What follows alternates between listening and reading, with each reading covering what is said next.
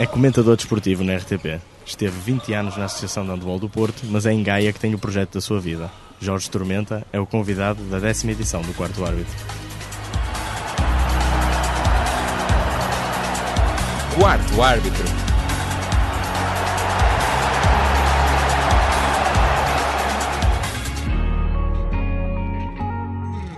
Olá, eu sou o Luís Rocha. Eu sou José Miguel Soares. Bem-vindos a mais uma edição do Quarto Árbitro. O convidado é Jorge Tormenta. Jorge, boa tarde. Muito Olá, obrigado tarde. por ter aceito o convite. Ahm, são muitos anos ligados ao desporto. De onde surgiu este, podemos chamar-lhe, amor ao desporto e ao handball em particular?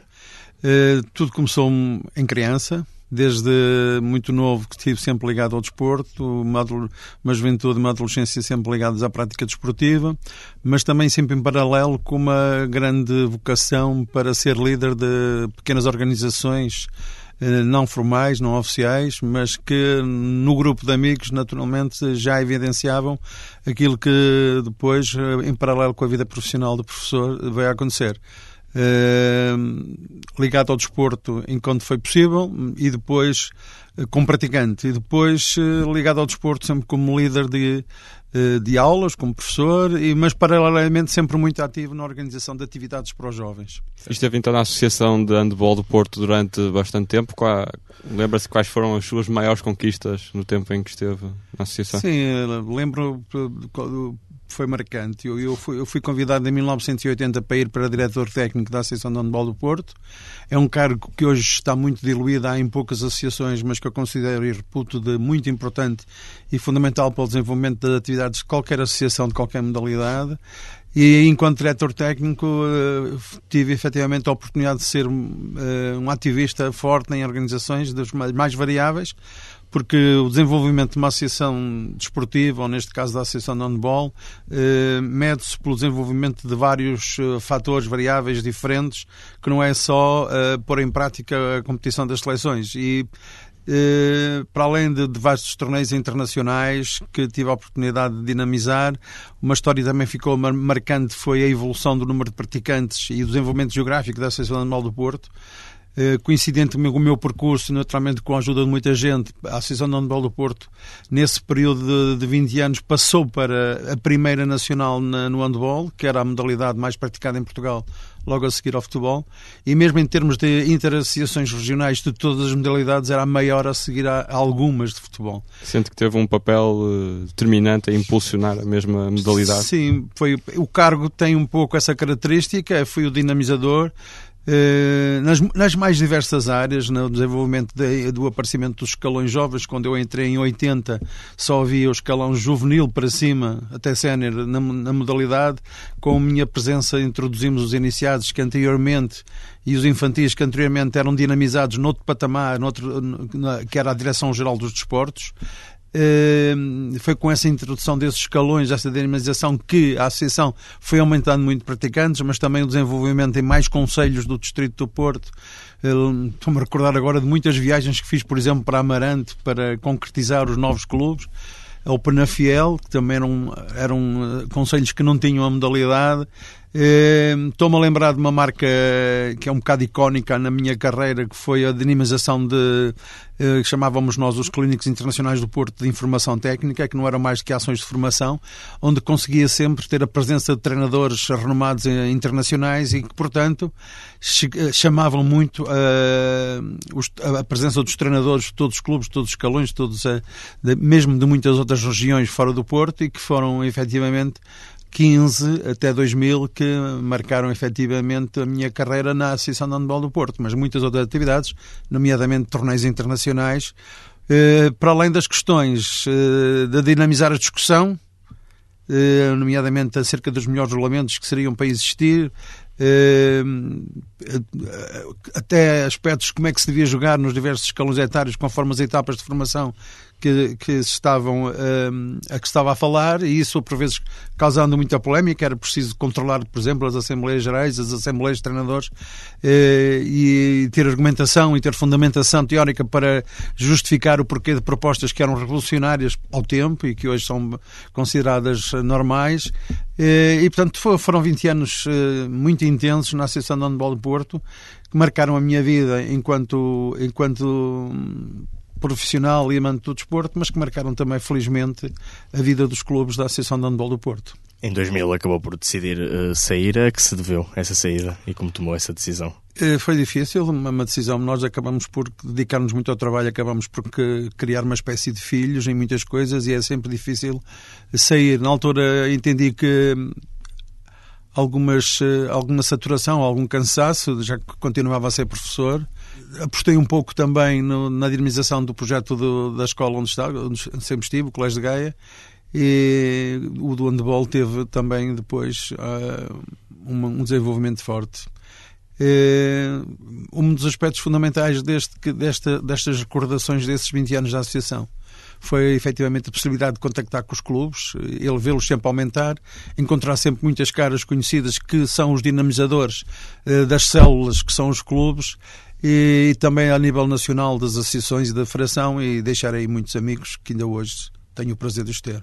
Passando a outro aspecto da, da sua vida, uh, trabalha como comentador desportivo na RTP. Uh, eh, sendo que a estação pública dá a visibilidade necessária às, às modalidades, particularmente ao handball? Eu, o problema da estação pública é o problema da comunicação social. Uh, hoje em dia vive-se uma, eu, entre aspas, chamar-lhe quase uma ditadura do, da indústria de futebol.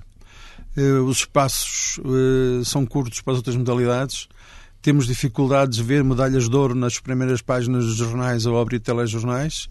Eh, é muito mais fácil eh, abrir com uma notícia de que está um jogador de futebol lesionado. Eh, e por isso a RTP também é, entre aspas, também vítima do mercado. Hoje o handball, por exemplo, que é a modalidade que eu comento, Ehm, está muito dividida por muitos canais. Eh, há também agora a novidade recente dos canais dos clubes e os clubes, no caso do, dos principais clubes de futebol, são também os principais clubes de handebol. Eh, portanto, o Benfica TV, o Porto Canal, o Sporting TV monopolizam naturalmente os jogos das suas equipas. Eh, sobra pouco para a RTP e, e também as, as formas como agora outras, outros canais uh, oferecem a transmissão, portanto, sem, sem custos, leva a que a Federação de Handball também transmita mais facilmente os jogos nesses canais que não têm custos. Ao contrário, por exemplo, da RTP, RTP que tem alguns custos. Isto tem trazido, efetivamente, uma redução de comentários de handball. Eu tenho pena, lamento, mas sei que o handball está nos outros canais. Uh, e quando, só quando surgem grandes momentos, que serão os maiores eventos mundiais, é que o handball aparece na RTP, na atualidade, eh, como aconteceu com os Jogos Olímpicos, tive a oportunidade de cobrir todos os jogos de handball dos Jogos Olímpicos no Brasil. Eh, pronto, claro que eu gostava muito mais como anteriormente, em que fazia todos os sábados um comentário, mas é, é, a lei da vida, temos que nos adaptar e agora é esperar por mais oportunidades em que a RTP possa vir a ter intervenção. Olhando agora um pouco para o panorama atual da modalidade, quer em Portugal, quer no estrangeiro, uh, partindo por uma questão que muitas pessoas notam essa diferença, o Jorge considera que há uma diferença muito acentuada entre o desenvolvimento do handball masculino e feminino? O handball, globalmente na Europa, está em, franco desenvolvimento. O profissionalismo trouxe uma grande organização. Hoje vê-se também os canais televisivos a darem resposta nos diretos, nomeadamente nas Sporovós europeias, nomeadamente a Liga dos Campeões, quer masculina, quer feminina, os grandes, os grandes eventos mundiais europeus. Portanto, tem uma boa cobertura e, e essa cobertura existe porque também há uma, uma, uma evolução em termos organizativos da modalidade e o seu próprio crescimento, embora no continente europeu sempre foi sempre foi a grande, o grande espaço de grande desenvolvimento que serve de referência ao resto do mundo para a prática da modalidade. A modalidade também cresceu muito no resto do mundo. Uh, há um crescente alargamento da prática da handball a nível mundial.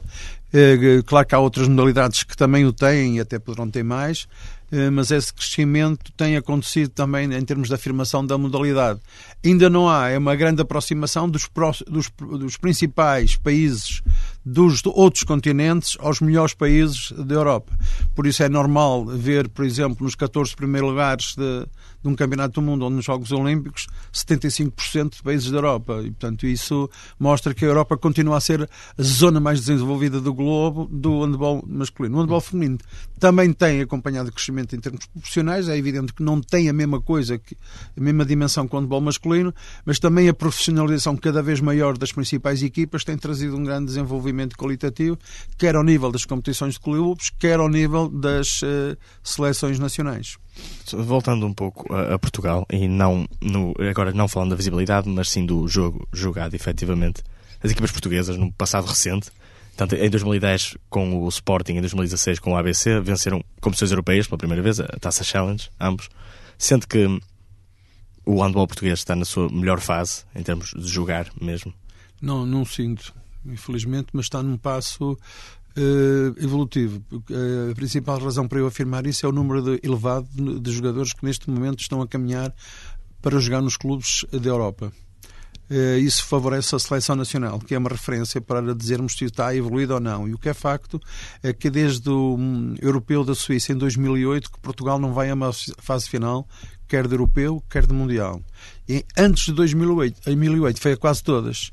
Estamos a falar da geração de que, naturalmente, a principal referência era Carlos Rezende, hoje, hoje treinador do Benfica. Vive-se neste momento uma, uma fase de euforia ao nível da seleção nacional, porque hum, no, no, no fase de, de, grupos que que apurou para o playoff, Portugal agora aqui na Pova de Brasil venceu e vai agora em junho eh, ter um grande osso para resolver, que vai ser a duas mãos, casa fora, para tentar ultrapassar eh, o seu adversário. Mas quem ultrapassou a Polónia, que é uma equipa que tem disputado nos últimos anos algumas medalhas nas principais provas, também tem que ter naturalmente as ambições que tem e vamos ver se conseguimos voltar às grandes fases finais, aos grandes palcos de decisões importantes das seleções nacionais. Ao nível dos clubes, essas vitórias são muito importantes, são muito de elogiar, eh, particularmente agora o Sporting, que está fortíssimo também a nível interno, está também a apostar nas competições europeias, e o ABC tem sido sempre uma escola de handball, desde, desde o tempo do professor António Cunha, que levou a equipa à primeira divisão, e que está a procurar não só ser campeão, como foi, agora antes do Sporting, e, e também manter-se sempre na bitola dos grandes clubes que estão neste momento uh, nos três primeiros lugares habitualmente, que é o Porto, Benfica e o Sporting. Aproveitar que falou de, das seleções uh, para falar da de, próximo fim de semana que a seleção sub-20 feminina vai disputar a qualificação para o Mundial. Uh, poderá estar a surgir no handball feminino uma, uma geração de ouro Portugal, a nível de sub-18 e de sub-20, nos últimos anos tem tido sempre, de uma maneira geral, excelentes resultados. O que quer dizer que a aposta no handball feminino eh, devia ser eh, maior. Não tem sido. E o problema do handball feminino eh, é que tem estas gerações boas, como, vai, como tem esta que vai agora disputar em Leiria, e que eu estou esperançado que consiga ultrapassar a classificação e que fique apurada, como Portugal tem participado nas últimas fases finais de campeonatos da Europa e campeonatos mundiais nestas seleções jovens, quer sub-18, 19, quer sub-20, sub-20 e 19 ou sub-18, sub-17. Mas a questão agora é como é que consolidamos essas jogadoras, tantos talentos que aparecem nestes últimos 10 anos, como é que as consolidamos a jogar a nível da primeira divisão nacional? Isso eh, é o problema número um eh, do handball feminino. Eu, por exagero, já tenho comentado como homem do handball que se calhar não devíamos fazer seleções jovens porque é um desperdício terrível. Nós não conseguimos ver uh, reflexos na seleção nacional lá positivos depois de ter tanta positividade nas seleções jovens. É um problema. E o problema, da minha perspectiva, passa por conseguir aquilo que é muito difícil, que é haver profissionalização que consolida as jogadoras a fazer uma opção pelo handball. Normalmente o que acontece é que no handball masculino eles fazem a opção para o handball, sabem que ganham, no mínimo, aquilo que poderá ajudar a comprar um apartamento, a comprar um carro, e ao mesmo tempo conseguem fazer os estudos universitários e concluir as suas licenciaturas, e as raparigas, de uma maneira geral, não. Claro que há exceções, tem jogadoras com 27, 28, 30 anos que têm sempre capacidade de organização para não abandonar, mas a maioria abandona ou porque tem de estudar, ou porque é o mestrado, ou porque é o doutoramento, ou porque, ou porque tem que namorar, ou porque tem que casar, tem que criar um, a criança, ou porque surge uma oportunidade profissional e não concilia com o handball porque a entidade patronal não olha com bons olhos para essa possibilidade, tem que fazer opções, e o que acontece é que o, o handball feminino tem sempre casa com paredes, bons caboclos na sustentação da casa, mas falta-lhe sempre o telhado. E o telhado só se poderá concretizar, para não ser de telhas que andam sempre a desaparecer, eh, profissionalizando as jogadoras, que é para cimentar bem as telhas. Então. E para fecharmos este panorama do handball português, eh, o que é que considera que impede o handball português de ombrear, por, por exemplo, com os países de leste, mais a França, a Espanha, por exemplo? O que é que acha que, que falta para chegarmos a esse patamar? Voltamos sempre, voltamos sempre a mesma coisa, a questão de profissionalismo. Claro. Ou há capacidade financeira para ter os melhores jogadores ou não há.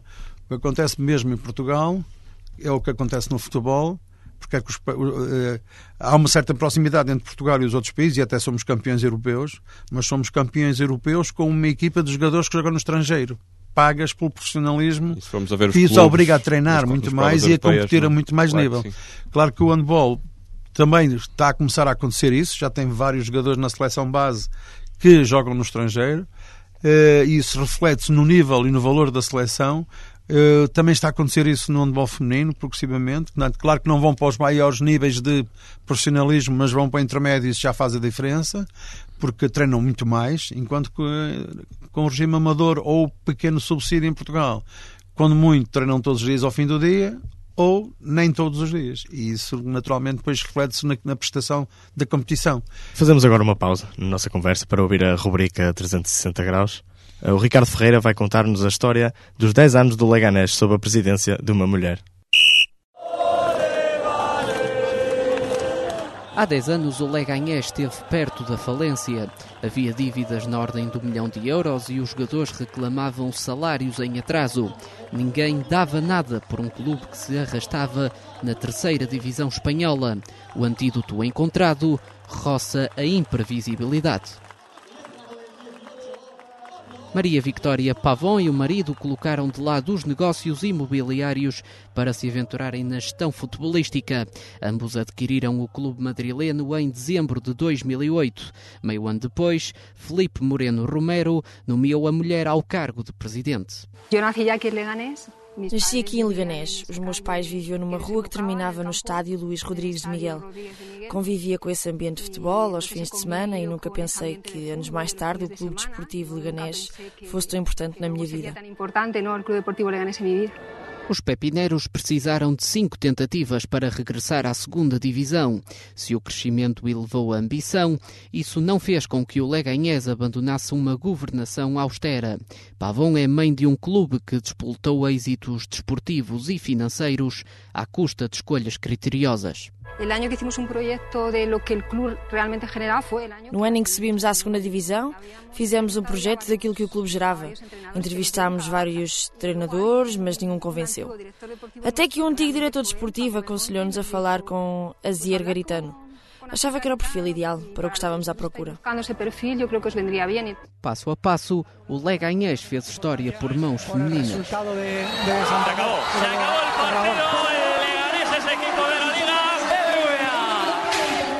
2016 marca o ano da estreia dos Pepineros no Campeonato Espanhol. Ano e meio depois, o sofrimento da manutenção deu lugar à tranquilidade no meio da tabela. Aos poucos, o Leganés tem derrubado barreiras. A última foi atingir as meias finais da Taça do Rei, às custas do Real Madrid.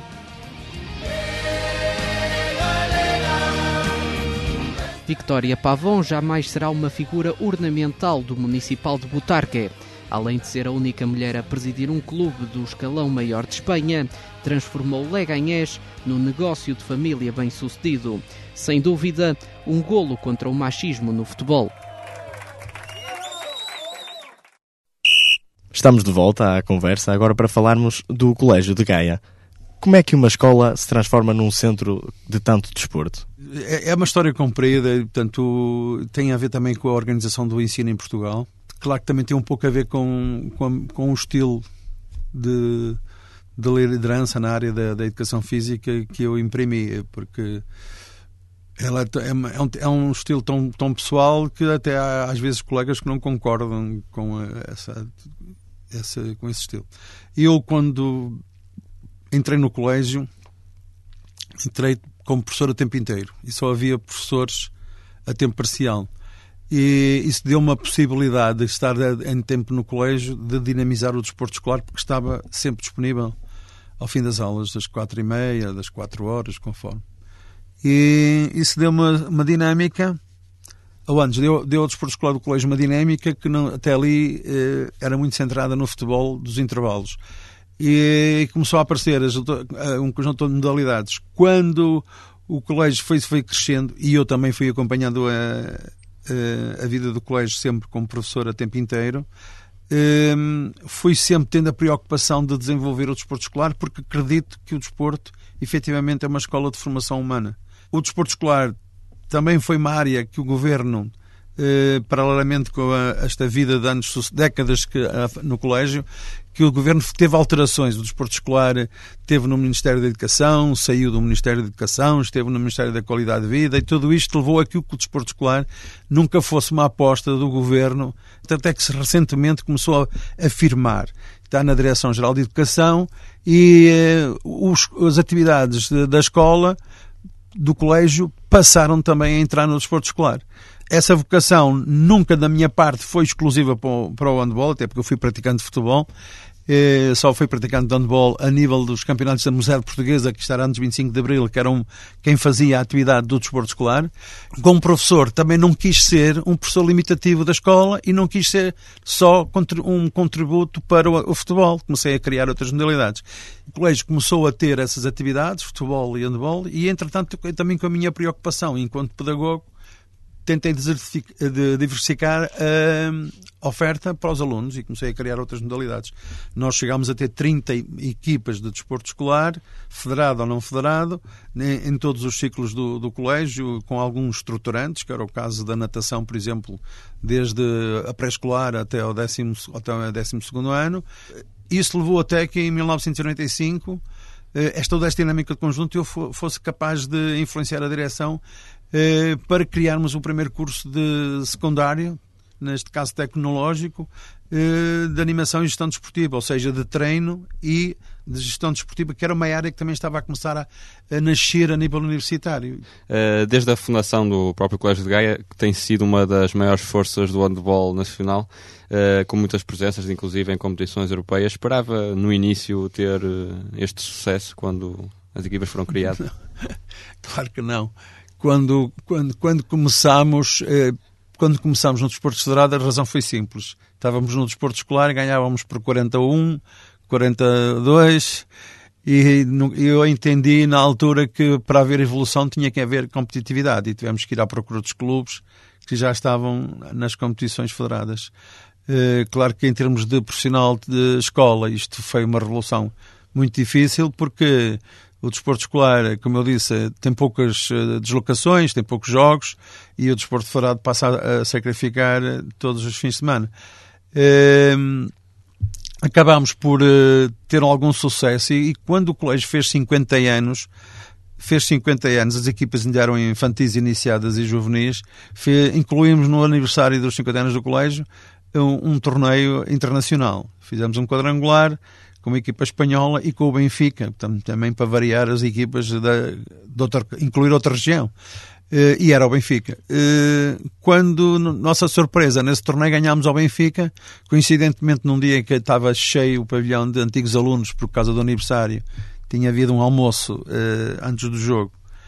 E isso foi o clique que a direção do colégio percebeu que nós podíamos ir mais longe também com o interesse de, promover a, a marca Colégio de Gaia através da equipe da imagem desportiva do colégio, porque também nessa altura começava uh, a ser importante uh, para os pais perceberem que a escola se preocupava com a ocupação dos tempos livres, com a formação humana, através do desporto, e começou também aí a procura por outros pais de uma escola moderna. em 83, 84, e a partir daí foi, as equipas jovens foram subindo, e quando chegámos a 88, com a equipa de Junas, subimos à primeira divisão de Sénias. Utilizávamos a equipa de Junas para jogar na segunda divisão de Sénias, fomos vice-campeões nacionais, Uh, e subimos à equipa em 88, 89 disputámos pela primeira vez o campeonato da primeira divisão até hoje. Colégio Gaia é a equipa mais antiga do handball feminino. Já vimos muitas equipas que pagando, nos ganharam, pagamos com bons plantéis, mas normalmente deram um, um passo maior que a perna. O nosso projeto, até porque é escolar, é puramente amador. As nossas jogadoras não recebem nem um subsídio para gasolina. E, e é, é um, com muito orgulho que sinto que conseguimos convencer aquelas jovens a terem paixão pela prática desportiva em gerações sucessivas, porque o colégio, por exemplo, foi campeão da primeira divisão em 91, a Taça de Portugal, a Supertaça. Em 98 voltou a conquistar eh, a Supertaça e a Taça de Portugal, já com outra geração de jogadoras. Agora é campeão nacional, já com outra geração de jogadoras. E todo este percurso sempre, classificando sempre no top 5. E principalmente tendo em conta as condições em que a equipa do, do handball foi criada. Né? No... É uma escola, tem esta estrutura, eh, é magnífico o que se faz e o que se vê. Eh, é magnífico, por exemplo, só um pormenor, nós normalmente vamos a, a, torneios internacionais em que levamos as quatro ou as cinco equipas mais velhas, vão em conjunto e é, é um momento para passar a mística, para passar a, Uh, para as mais novas compreenderem como é que as mais velhas se comportam e se dedicam apaixonadamente. É também uma forma de contactarem com os seus ídolos, porque muitas vezes as jogadoras mais jovens veem numa, numa jogadora de Junos ou numa jogadora de Cenas aquilo que elas vão crescer daqui a 5, 6 anos. Falando desta última época, a dobradinha da, do, do, colégio, eh, como viveu essa época? Foi um, um, dos momentos da minha vida mais felizes, naturalmente, de, estando ligado com tantos anos a este processo, eh, porque este processo é um processo muito pedagógico, muito escolar. Nós não nos preocupamos só com a formação das equipas, só com a descoberta das jogadoras. Eh, nós também temos preocupação com os treinadores, formar novos treinadores através de lhes dar a oportunidade de dirigir equipas enquanto jovens jovens, e com equipas jovens, também eh, para tentar aproveitar aqueles jogadores ou aqueles alunos que não podem ser grandes atletas em termos de performance de elite, encaminhá-los para outras funções, como por exemplo uh, dirigentes, uh, sei lá, a nossa equipa cena tem a, a, dirigente principal que acompanha a equipa, a Sheila Santos, pronto, foi, jogou até aos juvenis e depois não surgiu a oportunidade para entrar no grupo mais elitista em termos de competências de, de, de desempenho temos, há vários árbitros e várias árbitras aqui no handball nacional que foram jogadoras do Colégio de Gaia e, portanto, que depois chegou a um determinado momento acabaram por optar por, eh, por arbitrar, portanto, continuam ligados à modalidade. E eu tive sempre essas preocupações globais eh, são as mesmas preocupações globais que me levaram a dinamizar a ter 14 modalidades. E e o handball que chegou a este momento, ao momento foi uma, uh, uma época excelente, extraordinária, muito orgulho, mas trouxe-nos outro problema, que a bitola agora está extremamente alta e é quase inigualável. Não conseguiremos repetir eh, dois anos como este, Sim. porque digo dois anos, porque fomos campeões nacionais de juvenis e de junas na época anterior, voltámos a ser este ano, mas depois as cenas, uh, num mundo em que muitas das equipas pagam às jogadoras, ou muito ou pouco, mas pagam, e nós, como equipa puramente amadora e apaixonada, pudemos fazer essa vitória no Campeonato Nacional da Primeira Divisão e ainda ganhar a Taça de Portugal. Certo. E este ano uh, termina a fase regular em segundo lugar, uh, com o melhor ataque da prova. Espera revalidar o título? É uma esperança. Nosso plantel este ano está com dificuldades porque estamos, estamos quase com três jogadoras a menos em relação ao ano passado. Eh, mas que continuam no nosso plantel este ano. Ainda saíram uma ou duas junas que consideraram que deviam sair porque tinham os caminhos tapados para jogar mais tempo na equipa sénior face à riqueza do plantel que nós tínhamos. E, portanto, este ano não estamos com os mesmos argumentos, mas ainda estamos a sonhar. Nós fomos à Madeira a empatar com o principal favorito eh, ganhámos ao, ao Colégio João de Barros, 1 de Maio, da Marinha Grande, e ganhámos ao Lavário, que são outros dois candidatos. Ganhámos também ao Maia, portanto, nós só fomos surpreendidos num jogo em casa com uma equipa que está a ser sensação, que é uma equipa que subiu à primeira divisão, só de cabo de uh, jogadoras uh, de cor africana, portanto, através de. É um papel social extraordinário que a Sandball está a fazer em Oeiras num bairro de predominância de ex-cabo-verdianos e que nos surpreendeu. Portanto, tivemos só essa derrota e a derrota com a Madeira por um. Portanto, consideramos que estes resultados, mesmo face às condições que estamos a ter de limitações, que nos permitem sonhar com a vitória na mesma. Mas eh, temos consciência que não temos a obrigação, mas vamos tentar fazer valer por isso. Ora, para a rubrica Mesa à Lupa, o Rodrigo Salazar Oliveira vai falar-nos da nova época de Moto 2.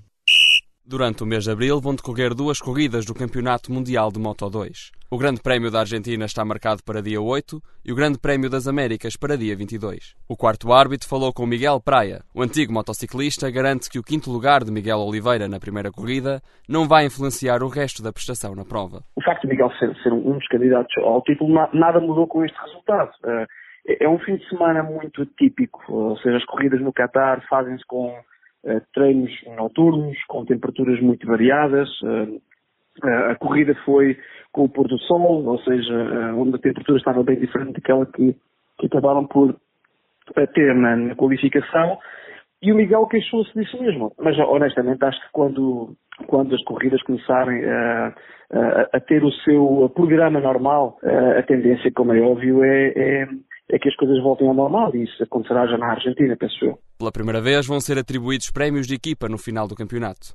Miguel Praia considera esta implementação justa. Apesar do desporto motorizado ser claramente um desporto de, de equipa, um, é verdade que o resultado da equipa em si um, e aquilo que é o trabalho de toda a equipa, desde os construtores, desde os fabricantes de pneus, desde os mecânicos que estão nos boxes, é um trabalho que muitas vezes não é devidamente valorizado. Portanto, acho que isso é perfeitamente gratificante e é, e é, perfeitamente justo também. A prova deste ano marca o fim da era dos motores de 600 cm cúbicos.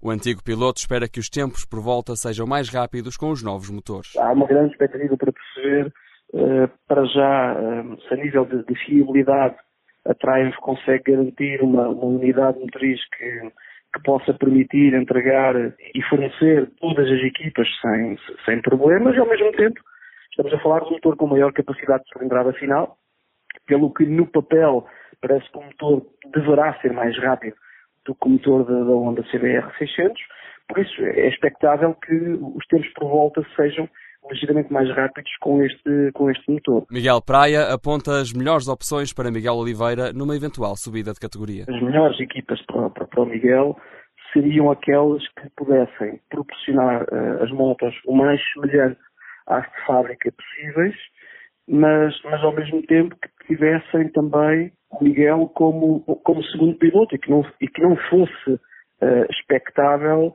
uh, logo de imediato os resultados que são exigidos a quem entra logo numa equipa de fábrica, porque de facto numa equipa de fábrica não há tempo para aprender, apenas há uh, tempo para para, para demonstrar e, os resultados são extremamente importantes desde a primeira corrida. O Campeonato do Mundo de Moto 2 termina a 18 de novembro e é composto por 19 grandes prémios. Jorge, foi um prazer recebê-lo no quarto árbitro. Em nome de toda a equipa, desejamos-lhe as maiores felicidades. Um agradecimento também ao comentador residente José Miguel Soares e à Rita Cerqueira, que esteve nos cuidados técnicos. É o ponto final nesta edição. Não deixes de nos acompanhar em jornalismo.net ou na Engenharia Rádio. E, já sabes, não fiques em fora de jogo. Quarto árbitro.